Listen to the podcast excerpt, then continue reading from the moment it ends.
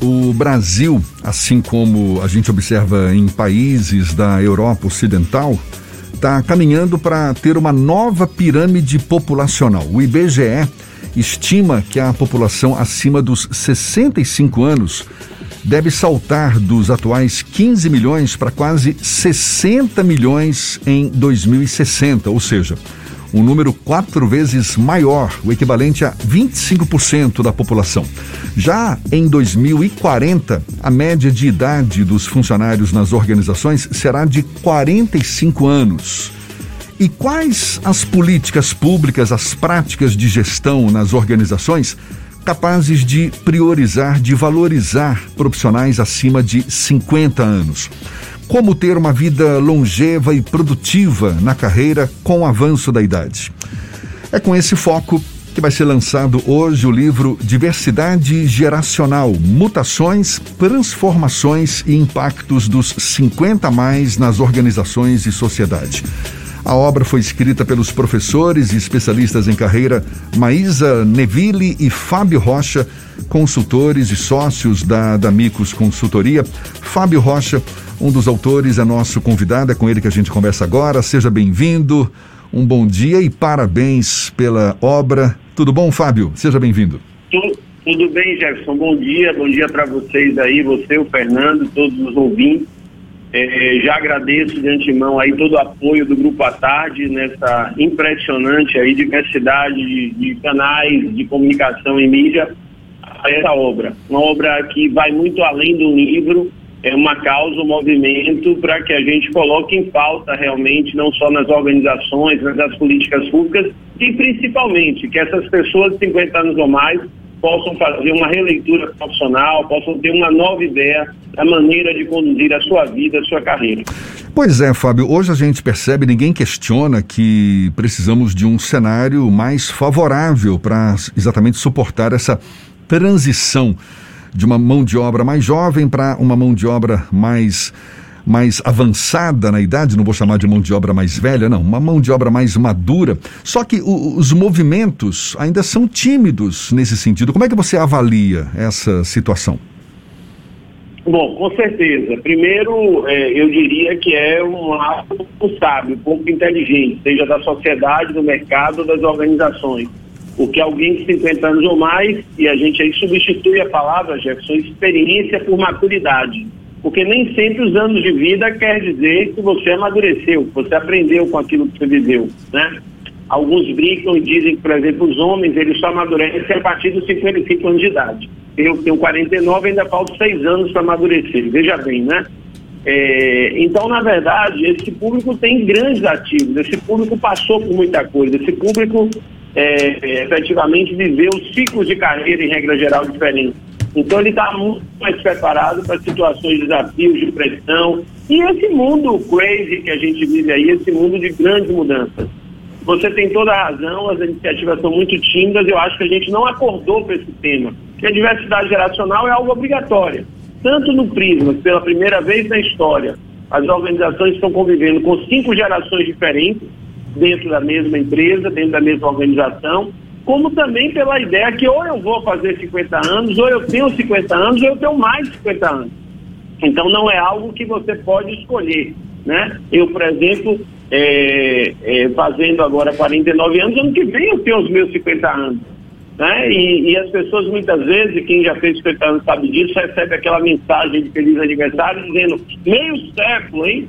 Então, é, eu diria que além dessa mudança que você comenta aí da pirâmide etária, estamos falando de uma grande economia a ser explorada.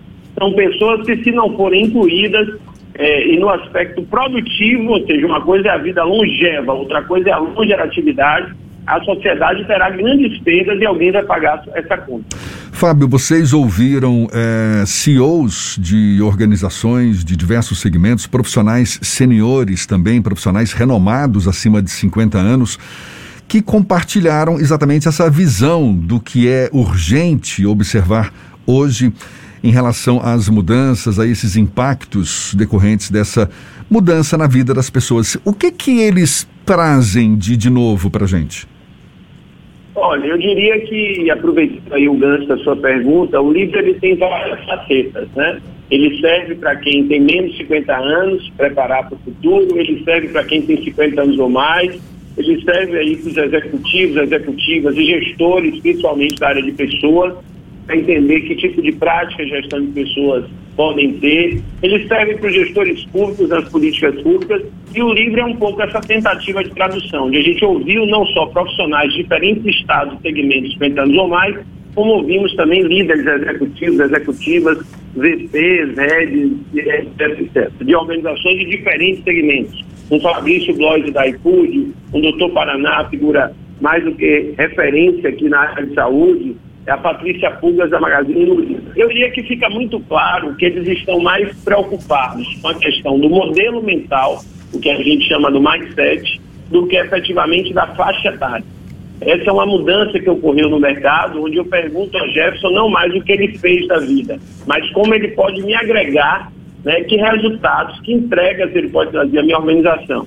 E a partir disso, eles reconhecem que esse é um tema ainda pouco trabalhado, na grande maioria não existem programas e práticas de gestão nessa linha, só é, há exceções quando você tem instituições que já têm um histórico trabalhando na diversidade, que entendem que diversidade tem a ver também com elementos da sua cultura organizacional. Posso citar aqui o Grupo Seiva e a Magazine Luiza, a prefaciadora do livro, inclusive a doutora Janete eh, Vaz, eh, fundadora do Grupo Seiva. Então, eh, na verdade, eles trazem elementos em que a gente tenta traduzir no livro, além dessas entrevistas, Jefferson, no que a gente chama do mindset da longevidade. Por exemplo, o que é ter esse mindset da longevidade? Você acredita que o trabalho é vital no seu equilíbrio pessoal? Você imagina a sua vida sem essa dinâmica produtiva? Veja que muito mais do que ter uma vida longeva, ter qualidade de vida, eu encaro a atividade produtiva como algo positivo. Você entende que você já viveu N ciclos de carreira e que esse é mais um novo ciclo, ou seja, você tem toda a condição disso, você está disposto a desaprender e aprender, e aí não vem só tecnologia, mas vem mudanças de comportamento, mudanças de crenças. Então, as colocações é, que nós vimos em toda essa pesquisa, porque o livro também é uma pesquisa, não é só estar trazendo a nossa bagagem de 29 anos de mercado como empresa, é, mostram que há caminhos onde eu preciso sair também do vitimismo para uma atitude de protagonismo, uma atitude que eu reconheça que eu estou muito preparado, até mais preparado que alguém que está iniciando a carreira. Então, do mesmo lado que há preconceito, que alguns chamam de etarismo, de ageísmo, é, do outro lado, falando da pessoa física, eu preciso ter um profissional consciente da sua identidade profissional, dos seus ativos profissionais e das suas alternativas de carreira e principalmente, Jefferson, da mudança do mercado de trabalho e das relações. Eu acredito, por exemplo, que você seja um exemplo vivo disso, multicarreiras. Isso não era comum no passado. Nós trabalhávamos numa única organização, fechado exclusivamente naquela ilha. Hoje nós temos muitas atividades. Né? Eu, por exemplo, eu sou palestrante, sou professor de pós-graduação, dirijo uma empresa de consultoria, trabalho como especialista de carreira. Ou seja, você tem uma série, a própria ideia da pejotização, que é muito mal vista. Né? Profissionais dessa faixa etária precisam estar abertos a fugir daquela relação tradicional, capital-trabalho, da famosa carteira de trabalho. Fábio, quando nós falamos sobre mudança da cultura, envolve os profissionais que entram nessa fase mais longa de longevidade, como você cita, mas também uma mudança da cultura organizacional. E são iniciativas muito pontuais de empresas que iniciam esse processo de transformação porque muitas empresas ainda têm resistência em dar oportunidade a figuras, a pessoas com mais experiência, com um pouco mais de vivência e de maturidade, ao invés de conseguir fazer esse diálogo entre as gerações que pode ser beneficiar, pode beneficiar e muito uma empresa. Perfeito, Fernando. Sua afirmação é corretíssima e eu diria que você já aponta soluções. Primeiro, a diversidade geracional é uma realidade. Né? Se eu não souber transformar os conflitos de gerações em algo positivo, de novas ideias, se minha organização não souber dialogar com 50 a mais, vamos imaginar o Grupo Atarde. O Grupo Atarde tem leitores extremamente jovens, mas tem leitores também de 50 a mais, que ainda são presos à ideia de comprar o jornal, o que é ótimo, não há nenhum problema. Pessoas que compram o nosso livro físico e não aceitam a ideia de ter, numa próxima edição aí, um e-book. Então, na verdade, é, esse é um primeiro elemento. Eu preciso entender que a diversidade geracional é algo muito positivo para a minha organização, porque minha organização vai estar mais competitiva, vai ter mais possibilidade de diálogo com diversos segmentos de mercado. O segundo aspecto, apesar de, do ponto de vista geral, você está correto, de há uma timidez, há uma até um pouco falta de entendimento do que fazer com essa mudança radical de pirâmide etária, ou até estabelecer alguns estereótipos equivocados, do tipo só o jovem ele está associado ao novo, à tecnologia, à adaptabilidade por aí, o que não é verdade, isso não tem a ver com faixa etária, mais uma vez tem a ver com poder mental. Nós percebemos que isso depende muito do segmento e depende muito do nível hierárquico. Né? Em regra geral, as posições de liderança ainda são mais favoráveis a pessoas de 50 anos ou mais. Na área de saúde, por exemplo, é muito difícil você ver alguém muito jovem em posições de gestão. Então, a gente conseguiu também ter esse olhar. E de acordo com a característica da atividade profissional, de acordo com a característica do segmento da instituição, nem sempre isso é verdade. Ou seja, eu, como 50 mais, eu preciso estar atento, porque existem, por exemplo, empresas familiares que, de uma certa forma, você pode ocupar posições, às vezes até de diretoria, de gestão, o que a gente chama de alta administração, do se levam, numa condição muito mais fácil do que talvez uma multinacional ou uma startup. Né? Então, se eu comparar uma startup com uma organização da área de saúde, eu diria que nós temos realidades bem diferentes para os 50 mais. Você acredita que esse processo de transformação social que o Brasil também vivencia agora, depois de muitos países passarem por essas etapas, principalmente os países com um nível de desenvolvimento maior, exemplo Japão, a Europa e até o próprio Estados Unidos, é possível beber na experiência desses outros países e trazer essa vivência aqui para o nosso país? É uma espécie de importação adaptada dos modelos de negócios e modelo de organização que já existe em outras culturas? É possível? Oh, eu acho que será muito lento. Né? Antes de mais nada, precisamos colocar isso como uma pauta de primeira grandeza e já parabenizo vocês, que sempre pioneiros aí em trazer temas é, fortes, importantes. Né? O Isso é Bahia é, é a tradução disso, né? na forma que vocês conduzem, é, mas precisamos de uma mudança radical de olhar para esse tema. Basta a gente imaginar aquela figurinha lá da placa de que alguém de alguém de Berengues e, inclusive, ele está curvado, está numa posição como se eu tivesse, de uma certa forma, me rendido à vida. A própria ideia é que muitas vezes, quando eu penso alguém de 60 anos, eu penso no meu avô, que aos 60 anos ele não tinha condição nenhuma e ele se opta por se aposentar, colocar o pijama. Eu, daqui a 11 anos, terei 60 anos e eu me vejo menino, com todo respeito aí aos mais jovens, jogando bola, fazendo golfe, curtindo meu Bahia, trabalhando e produzindo muito com muito mais maturidade. Então a gente está falando de uma, na verdade, de uma revisão radical de crenças, onde os cabelos brancos precisam voltar a ser respeitados. Eu diria, inclusive, Fernando, que eu sou de uma geração, talvez a última geração, de entender que cabelo branco é uma coisa positiva, tem a ver com sabedoria. Não com receita de bolo, e aí eu faço uma recomendação também aos 50 mais.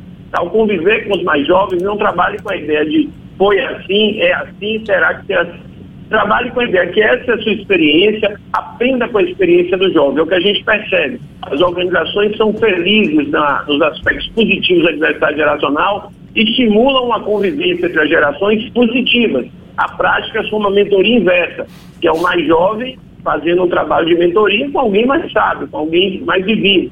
Então, acho que estamos falando de uma mudança radical, porque muitas vezes a gente, em vez de trabalhar, diferente do japonês, por exemplo, com a idade como elemento de sabedoria, como elemento de vivência, eu trabalho com a ideia de alguém ultrapassado, de alguém conservador. Por isso que a gente prefere no livro falar de maturidade e não de experiência, porque muitas vezes, por eu ter 50 anos, eu fico refém de experiências, de soluções, de ideias que não cabem mais no mundo moderno. A pandemia nos mostrou isso. A pandemia ela não criou nada, mas ela acelerou mudanças que já ocorriam, só que numa intensidade muito maior. Então, na hora que Fernando me exige fazer uma reunião presencial, onde é algo que eu posso resolver por telefone ou por uma ligação de um Zoom ou de um Google Meet, automaticamente você mostra ali uma resistência ao novo, não é a tecnologia. E esse tipo de postura muitas vezes reforça esses estereótipos, esses preconceitos, esses rótulos que os 50 mais podem ser alguém incapazes de viver o novo mundo. Está conversando aqui com o Fábio Rocha, que é professor, especialista em carreira, um dos autores do livro Diversidade Geracional, Mutações, Transformações e Impactos dos 50 mais nas organizações e sociedade, livro que vai ser lançado hoje à noite. Para a gente encerrar, Fábio, você chamou a atenção para o chamado mindset, essa configuração mental, não é, que cada pessoa tem sobre ideias, crenças, valores e que acaba o ajudando a tomar decisões. A pergunta que eu faço é: como mudar o mindset para se adequar melhor à nova realidade, a, a, essa nova ordem social, com a, com a esperada mudança na pirâmide populacional e com essa necessidade de pessoas mais experientes se manterem no mercado? Eu diria que é um processo, antes de mais nada, Jefferson, de convivência com o ser humano, convivência com o outro, convivência principalmente com pessoas de outras gerações. E uma convivência de mente aberta Tá? Então, na hora que você gosta de conviver com jovens, aprende com eles, mesmo não entendendo, concordando com tudo que pensam, na hora que você participa de trabalhos com grupos, sejam terapêuticos, conversar com amigos, colegas, que permitir trabalhos de autoconhecimento e autodesenvolvimento, é, praticar, às vezes, esportes né, que lhe permitem conviver com, com essas, essas novas ideias, porque falar de um novo mundo é ter uma nova cabeça, novas ideias. Então é um processo que também foge muito do que a gente viu. A gente imaginava que o nosso desenvolvimento sempre esteve limitado ao estudo e ao trabalho. E hoje você muitas vezes desenvolve a liderança, desenvolve o equilíbrio numa aula de surf, num esporte que você pratica, num trabalho voluntário. Então esse é um exercício muito importante, porque na hora que a gente fala de mudar crenças, mudar modelo mental, mudar comportamentos, é algo muito mais no campo da, do hábito, da prática e da disciplina.